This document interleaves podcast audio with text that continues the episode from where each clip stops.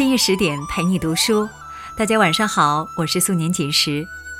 此刻花开月正圆，首先祝福大家中秋快乐，阖家幸福。今天是中秋佳节，让我们跟随满喜喜的文章，一起来了解一下古人是如何过中秋的。一年有十二个月，便有十二次月圆，中秋却只能是今天。孤单的诗人满心愁绪，只能自言自语，独自抒发。举头望明月，低头思故乡。聚在一起的才子便可以把酒言欢，互诉衷肠。花也杯中，月也杯中，今宵楼上一尊同。孤单是一个人的狂欢，狂欢是一群人的孤单。中秋这个团圆之节，古人到底是怎么过的呢？是不是和我们一样会放假吃月饼？在那个没有 WiFi、没有套路的时代，是否存在着一个可爱有趣的中秋佳节呢？据《东京梦华录》卷八《中秋》记载，北宋开封府的中秋是这样的：中秋节前，各家店铺会出售新起封的佳酿。大街小巷都会用彩色布匹装扮一新，市民们从白天喝到晚上，不醉不归。秋天是丰收的季节，各色瓜果，像梨、枣、石榴等纷纷上市，新鲜可口。螃蟹在此时也正高肥肉美，适合下酒。权贵们在皇宫里大肆庆祝。丝竹管弦之声彻夜不绝，附近的百姓大饱耳福，仿佛听到了仙乐。在民间，富裕的人家会在自家的楼台亭阁悉心装饰设宴团圆；普通人家求个热闹，纷纷去到酒楼通宵赏月玩月，不分男女老幼，整宿吃喝玩乐。此夜天街买卖直到五谷。玩月游人婆娑于世，至晚不绝。满城都是韭菜香和歌舞声，谁都不愿意早睡。明着是赏月，其实月色浓淡早就被人间烟火遮住了。大家只是图个开心，毕竟一年之中这样的日子不多。因为就算在古代。一家人要团聚也不是件容易的事。中秋一到，亲友从各地奔赴一处，把酒言欢，分食月饼，实在是美事一桩。但更多的人是没有这个福气的，比如被贬了大半辈子的苏轼，就很少和家人团聚。虽然他很洒脱，很豪放，但是每到中秋，依然是痛彻心扉。我们能看到，苏轼这一辈子至少写了八篇关于中秋的诗词，最著名的还属这首《水调歌头》。第一句就是“丙辰中秋，欢饮达旦，大醉作此曲，兼怀子游。”这一年，苏东坡四十几岁了，通宵喝酒，醉得不省人事，但还是难过。还是想弟弟苏澈，还是想回老家，可他就是回不去。明月几时有？把酒问青天。不知天上宫阙，今夕是何年？我欲乘风归去，又恐琼楼玉宇。高处不胜寒，起舞弄清影，何似在人间？转朱阁，低绮户，照无眠。不应有恨，何时长向别时圆？人有悲欢离合，月有阴晴圆缺。此事古难全，但愿人长久，千里共婵娟。月圆之时也能团圆，真希望人间处处都能如此。南宋临安府的中秋，又在武林旧事中变成这样。皇宫中举行赏月大会，以桂阁、秋晖堂等处，鼓乐滔天，响彻皇城。宫外的御街上挤满了卖蜜饯、香料、绒线之类的商贩，物美价廉，形成夜市。灯火通明灿烂，整晚如此。在中秋节，江浙一带还会在江湖之上放灯展。这种淡粉色莲花式的水灯，以小羊皮制成，足有几十万座，浮满水面，璀如繁星，形成惊心动魄的美景。这当然不单纯为了好看好玩，而是为了祈福。一盏盏莲花灯鲜艳地铺在河面，带着几十万人们对亲友的祝福飘向远方。在另一些地方，人们还会泛舟西湖，或围坐在苏堤之上，在月光下联袂踏歌，彼此应和，直到天色拂晓，还不愿散去。你看，就连熬夜的格调，我们都比不过老祖宗。大半夜在西湖旁边填词赋曲贺歌，简直文艺到登峰造极。晚上的活动大抵如此。白天他们会前往钱塘江观潮。每到月圆，钱塘潮就变得异常壮观，声势浩大。中秋自然也不例外。趁着过节，人们聚集在江边，观赏扑面而来的滔滔江水。所谓“定知玉兔十分圆，化作双峰九月寒”。寄与重门修上月，夜潮流向月中看。弄潮人还会在高处设下帐篷，供人畅快饮酒、玩骰子。这个习俗延续下来，就是如今闽南的博饼文化。不知道李清照有没有在中秋到过钱塘，一边高挽着袖子，眼神凌厉的博彩。一边注目着远处袭来的大潮，随时准备惊呼。白昼观潮，夕夜赏月，凡人之乐触手可及。除了熬夜喝酒，古人真的会跟月亮祈祷，许下心愿。中秋拜月是从唐朝延续下来的风俗，据传起源于唐明皇李隆基。这个颇受争议的皇帝。在某年的八月十五，到达了月球，见识了广寒宫、嫦娥、玉树、玉兔，心生敬仰，于是命令全国在这一天焚香拜月。之后的每年中秋，无论贫富，家家户户都会登高赏月，设供桌祭祀，焚香饮酒，非常具有仪式感。而且拜月这种事是从娃娃抓起的。幼女才六岁，未知巧与拙，向夜在堂学，学人拜新月。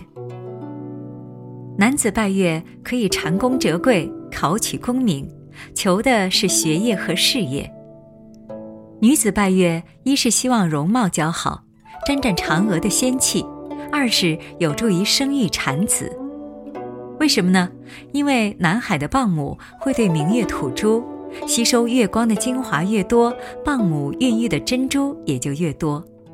类比于人，就是多子多福。月饼真正跟中秋节捆绑销售，大概是从明朝才开始的。当年的《西湖游览志余》记载，八月十五谓之中秋，民间与月饼相宜，取团圆之意。《晚蜀杂记》中也描绘到。造面饼相宜，大小不等，饼中以果为馅，巧明异状，有一饼值数百钱者。可见月饼这东西从明朝就有便宜的，也有奢侈的，贵贱分明。从大小上看，有铜钱大的棋子月饼，也有两斤重的巨无霸月饼，和现在差不多。文人朱敦儒。有年中秋，可能是遇到了阴天，没看到月亮，写了首词自我安慰：“莫恨中秋无月，月又不甜不辣。月亮不甜也不辣，一点都不好吃，看不到就算了。想必他面前还有一堆月饼，一盘香辣大闸蟹，才能保持这般淡然。这种乐观的态度，与《梦良录》里描述的中秋节一般无二。八月十五日中秋节，此日三秋恰半，故谓之中秋。此夜月色背明于长时，又谓之月夕。此际今风渐爽，玉露生凉，丹桂香飘，银蟾光满。王孙公子富家巨士，莫不登危楼，临轩玩乐，或开广榭，代言罗列，琴瑟铿锵，浊酒高歌，以补静息之欢。至如铺席之家，一登小小月台，安排家宴，团圆子女，以酬佳节。虽陋巷贫聚之人，解衣嗜酒，勉强迎欢，不肯虚度。此夜天街买卖，直至五谷；玩乐游人，婆娑于世，至晓不绝。盖金舞不尽故也。有钱没钱都要听曲看戏，欣赏歌舞；富人爬上高楼，穷人找片空地。总之，要一家团圆，一起赏月。就算砸锅卖铁，也要凑出钱来过中秋节，聚在一起，整夜畅饮，直到天明。我不敢相信这是一种怎样的乐天精神。秋天之后是冬天，身处农耕时代的古人，竟可以如此毫无保留、毫无节制地去享受一场狂欢，丝毫不畏惧萧瑟的春冬，不担忧漫长的严寒。陡然生出一种“今朝有酒今朝醉”的豪迈。其实，在中秋节出现前，凡是提到秋天，都有丰收和衰败的两重寓意。秋意消杀，以致被当成战乱的象征。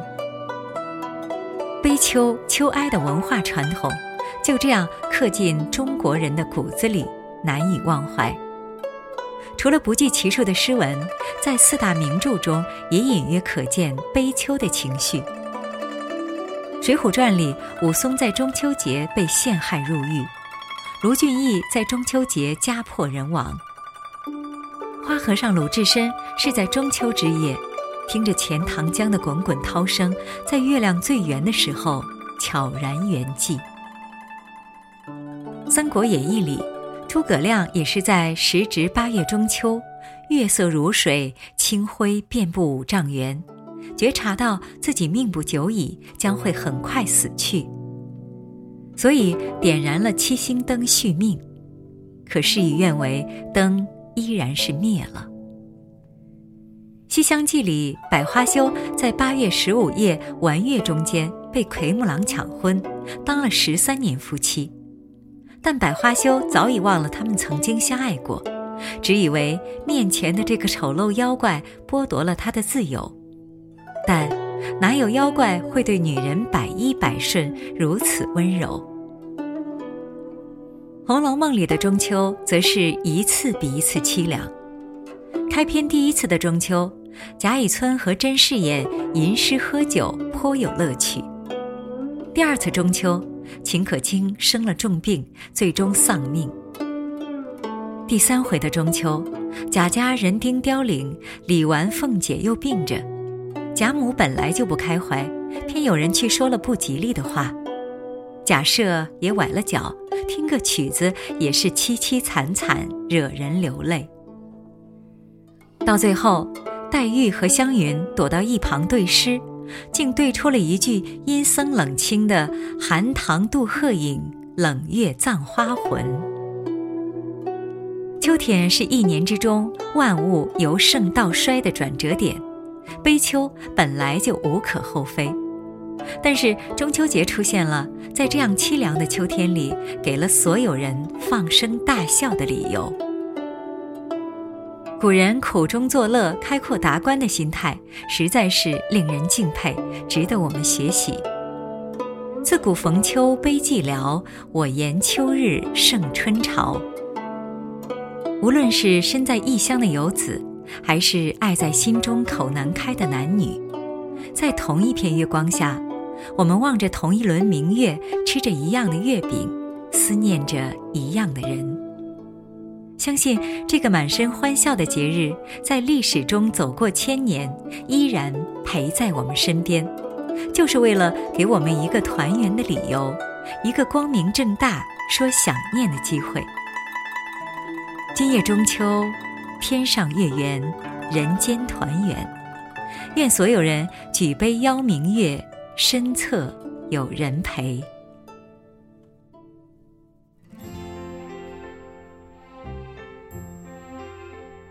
好啦，今天的文章就到这里。古人吟诗作对，不失风流雅趣。如今我们相伴家人，也充满了温馨。节日让人觉得美好之处，就是陪伴的意义。更多美文，请继续关注十点读书，也欢迎把我们推荐给你的朋友和家人，让我们一起在阅读里成为更好的自己。今晚的节目就到这里，我是素年锦时，再次祝大家中秋快乐，各位晚安，再见。高处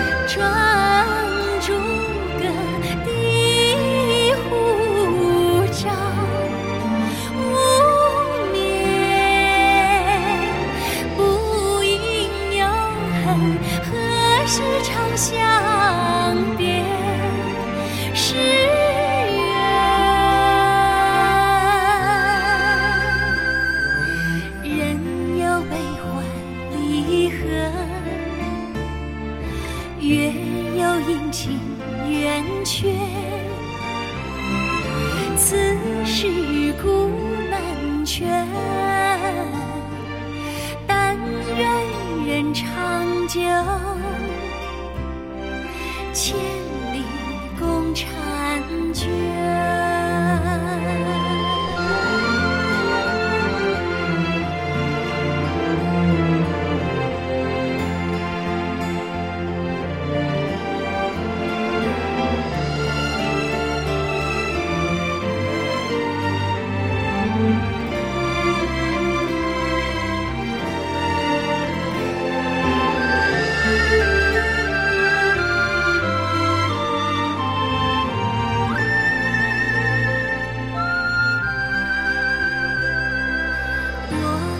乘风归去唯恐琼楼玉宇